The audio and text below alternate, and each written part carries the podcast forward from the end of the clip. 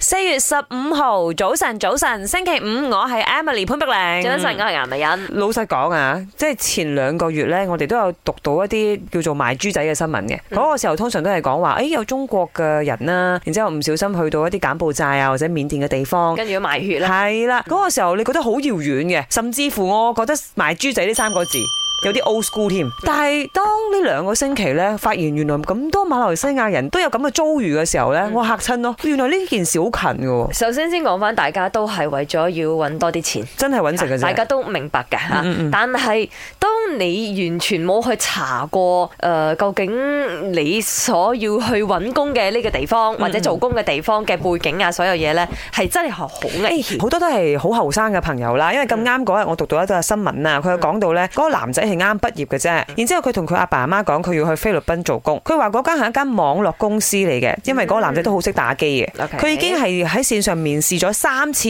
然之後係俾晒文件啊，所有公司 background 佢睇，嗯要佢飛過去菲律賓做嘢但嘅，係話一一對版啊，肯定係一個月俾佢六千月薪。好在呢個誒案件呢，係阿爸阿媽有同佢溝通，嗯阻止佢過去啦。但有啲人如果真係冇同屋企人溝通嘅話，可能真係自己一個人誒孤零零飛過去噶咯喎。係啊咁。出事都唔知點算好啊！所以睇到之後，我哋都覺得，唉，而家大家誒、呃我明白嘅，你需要揾多啲錢，兼揾快錢。咁但係有啲嘢呢，你可以查下 market 嘅。啱你啱嗱，譬如嗰個男仔咁樣啦，係你又冇打工經驗，係咪先？邊可能俾你六千啊？可能當然打工騙案有好多種嘅，啱我自己可能 touch wood 啦，有啲小幸運，嗯所以我又真係身邊朋友都冇特別被呃過。嗱，你你講娛樂圈啦，最嚇普通係咩呢？做 model、啊，係啊，係啊，係啊做演，員，係啊，係啊，係啊嗌係啊你面試，係啊，可能嗌你係啊影啲相，啱啊，啱啊，其實啱係啊好普遍下㗎吓。但係可能誒，我你身邊有人試過咩？我有聽講過，聽講過，但係好遠嘅都係，係啦，即係嚟講真實身邊嗰啲冇，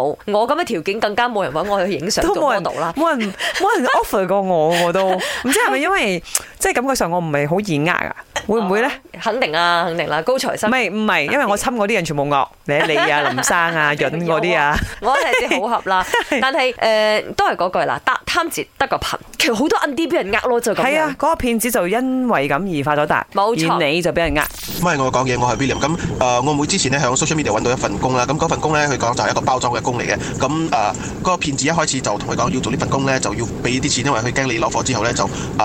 攞、走啲貨啦。咁佢俾咗錢之後，個騙子就 send 個 location。咁我妹就去到個 location 咧，先發覺到誒、欸其實乜都冇個後，個騙子亦都 block 咗佢啦。咁我哋屋企人其實當時咧都係俾人去俾人呃咗之後，我哋先知嘅。咁誒、呃都係以後奉勸大家誒、呃以後要揾工咧，最好都係同你嘅身邊嘅啊朋友啊、屋企人啊知啊，以免啊呢啲騙子咯我。过去澳洲打工度假，然后呃，就是去农场打工，就是合法的工作。可是这一个全部都是骗人的，因为除了就是马来西亚自己申请那个呃打工旅游签之外，就是很 limited 的那个位置，除了那个签证之外，你其实很难再申请到其他的任何签证去呃这样子合法的在农场打工。可是很多人都呃受骗相信。定会有这样子的东西可以赚很高的工钱，然后结果就每个先会被骗钱哦，